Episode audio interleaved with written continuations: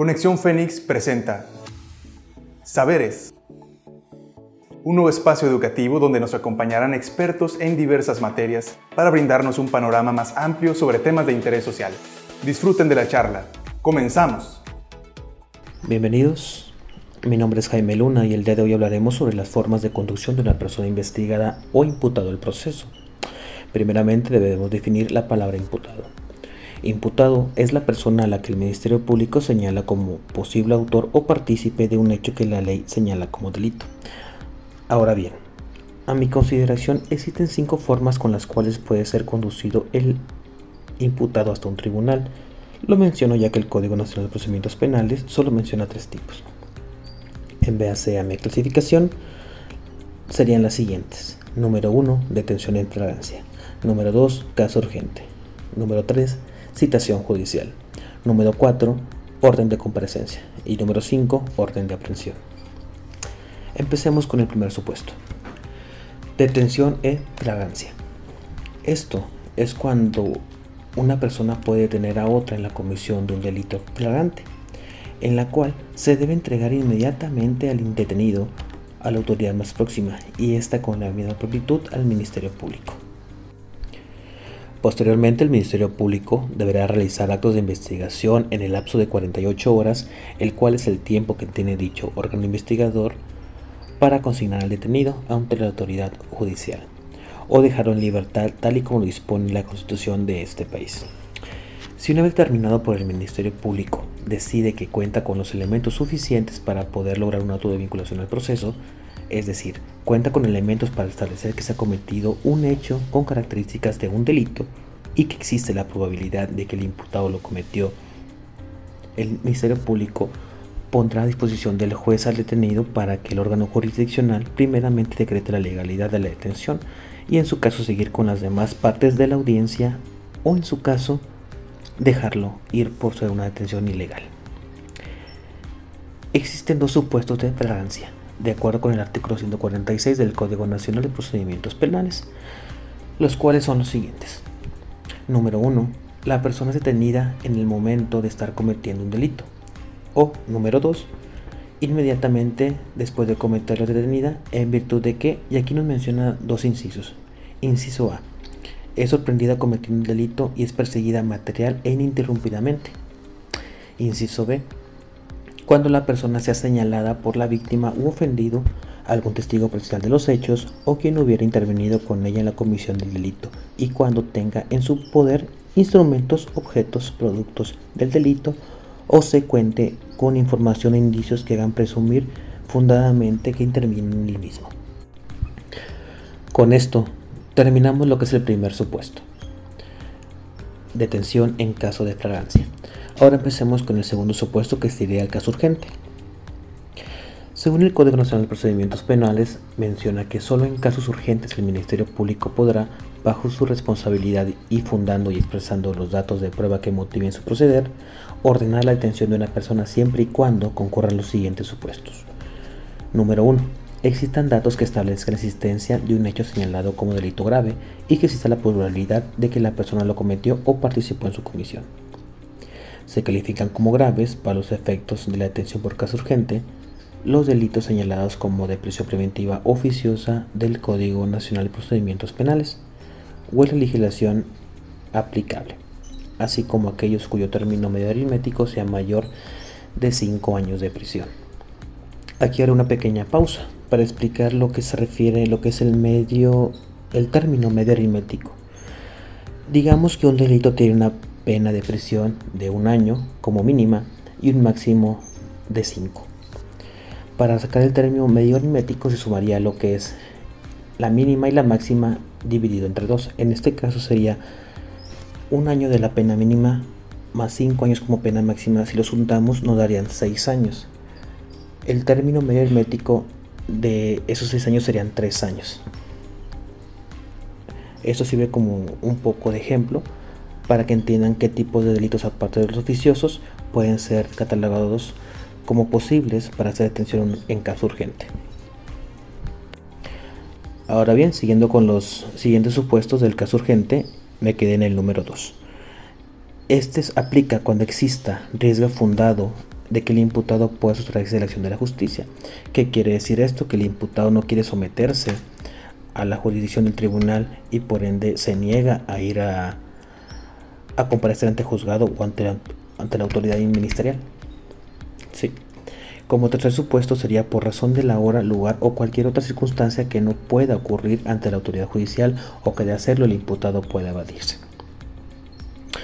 En estos supuestos ya encontramos lo que es el caso urgente y con ello terminamos este segundo supuesto. Ahora bien, el tercer supuesto sería la citación judicial.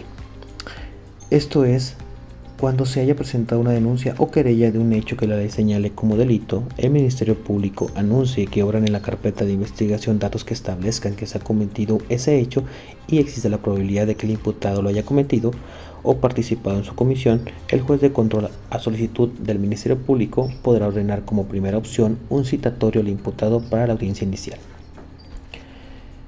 en el cual se especificará la clasificación jurídica que realiza el Ministerio Público se especificará el tipo penal que se atribuye, el grado de ejecución del hecho, la forma de intervención y la naturaleza dolosa o culposa de la conducta, sin perjuicio de que con posterioridad proceda la reclasificación correspondiente. Con esto terminaríamos con el tercer supuesto. Ahora, pasando al cuarto supuesto que sería lo que es la orden de comparecencia, podemos decir que en este tipo de medio de conducción el proceso tiene como requisito previamente a que se dicte dicha orden judicial, primeramente que el imputado deba estar legalmente notificado mediante citatorio con las 48 horas de anticipación a la audiencia que se citó, así como con las demás prevenciones de ley.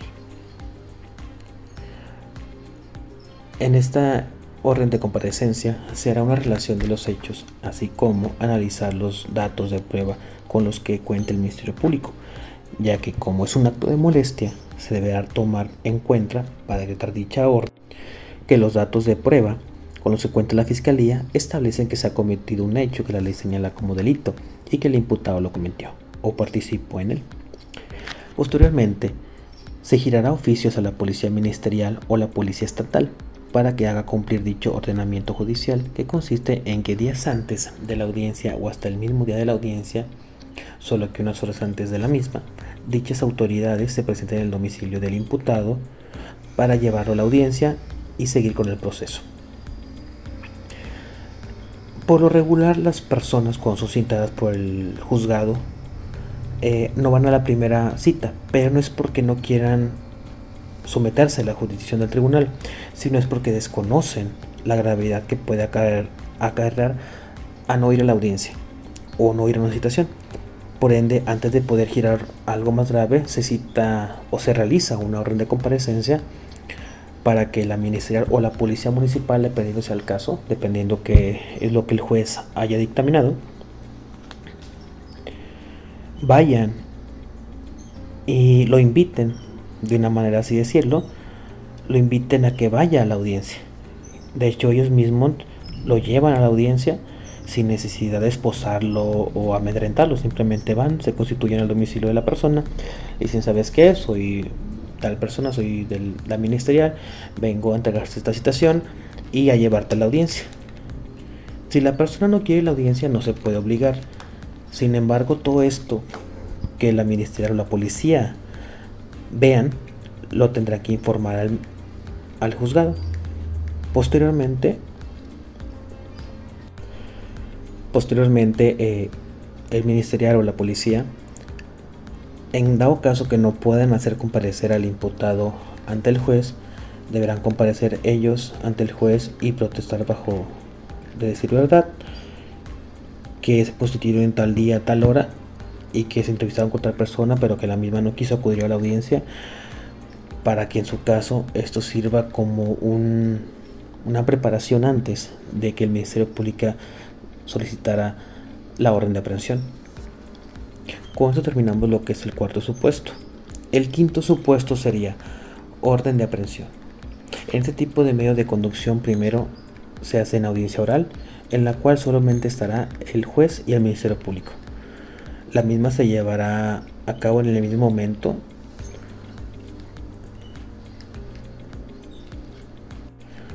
aunque bien podríamos decir que existen dos tipos de orden de aprehensión. La primera sería, y lo menciono por mi, mi, experiencia como litigante, la primera sería cuando vienen en el caso anterior. Por ejemplo, ya se mandó citación, ya se giró una orden de comparecencia y el imputado aún así se niega a comparecer al tribunal. Por ende, ya que se han agotado varias, varios supuestos para hacerlo comparecer y no ha querido someterse a la, a la jurisdicción del tribunal, el Ministerio Público ahora sí estarán en, en aptitud de poder pedir una orden de aprehensión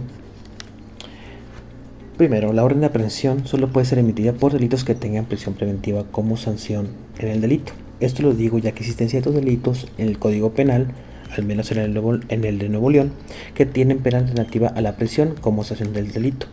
Esto quiere decir que el tipo penal menciona que podrá ser tanto tiempo como prisión o en su caso algo más, ya sea una, una multa o o algún otro tipo de sanción que viene en el Código Penal, tales como trabajo en beneficio de la comunidad, inhabilitación, suspensión de privación de derechos, amonestación. Y así hay muchos tipos más de sanciones o de penas que establece el Código Penal.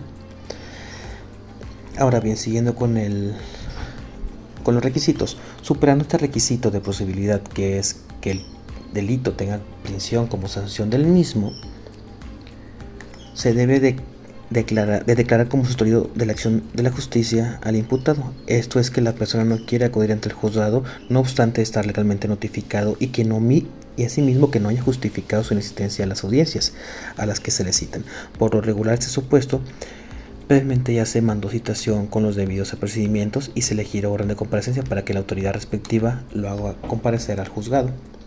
Después de lo anterior, el juez escucha los hechos por los cuales se le investiga al imputado, los datos de prueba con los cuales cuenta en su carpeta de investigación, con los cuales justifica que se ha cometido un hecho que la ley señala como delito y que el imputado participó en su comisión.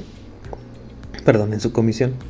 Si esto se configura, se decreta orden de aprehensión y se le entrega al Ministerio Público para que por medio de sus agentes ministeriales procedan a la detención del imputado y lo pongan a la brevedad posible a disposición del juzgado para continuar o iniciar el proceso ya que este tipo de orden de aprehensión puede ser utilizada desde el proceso o a mediación de este. Como segundo supuesto, el Ministerio Público envía al juez la solicitud de orden de aprehensión, misma que se quedará dentro de 24 horas siguientes. En esta audiencia no es necesario que se haya citado con anterioridad al imputado, ya que por lo regular son delitos de alto impacto. En esta audiencia, el juez escucha los hechos por los cuales se le investiga al imputado, los datos de prueba con los que cuenta en su carpeta de investigación, con los cuales justifica que se ha cometido un hecho que lo le señala como delito y que el imputado participó en su comisión, así como el motivo por el cual el imputado no puede ser citado de manera normal ante el juez. Si esto se configura, se decreta la orden de aprehensión y se entrega al Ministerio Público para que, por medio de sus agentes ministeriales, procedan a la detención del imputado tal y como en el punto anterior. Ahora bien, como lo mencioné, estos dos supuestos, al fin y al cabo, ambos se van a manejar mediante audiencia oral y solamente en presencia del juez y del Ministerio Público. Y con eso terminamos el quinto supuesto. Yo menciono que son cinco supuestos en virtud de que la detención en fragancia y el caso urgente también son medios de conducción, ya que por medio de ellos, bueno, en el primero de ellos, que sería la fragancia, se hace mediante una audiencia de control de detención Mientras que en el caso urgente es un tipo de orden de aprehensión, pero la misma no es dictada por el tribunal, sino que el mismo Ministerio Público, ante su urgencia de que la persona se vaya a ir del país o es un delito demasiado grave o no tiene en su momento los medios para poder pedir una audiencia, él está facultado para poder pedir o para detener a una persona en caso urgente y posteriormente pasarlo con el juzgado quien primeramente decretará la legalidad de la detención y posteriormente seguir con las demás etapas del proceso.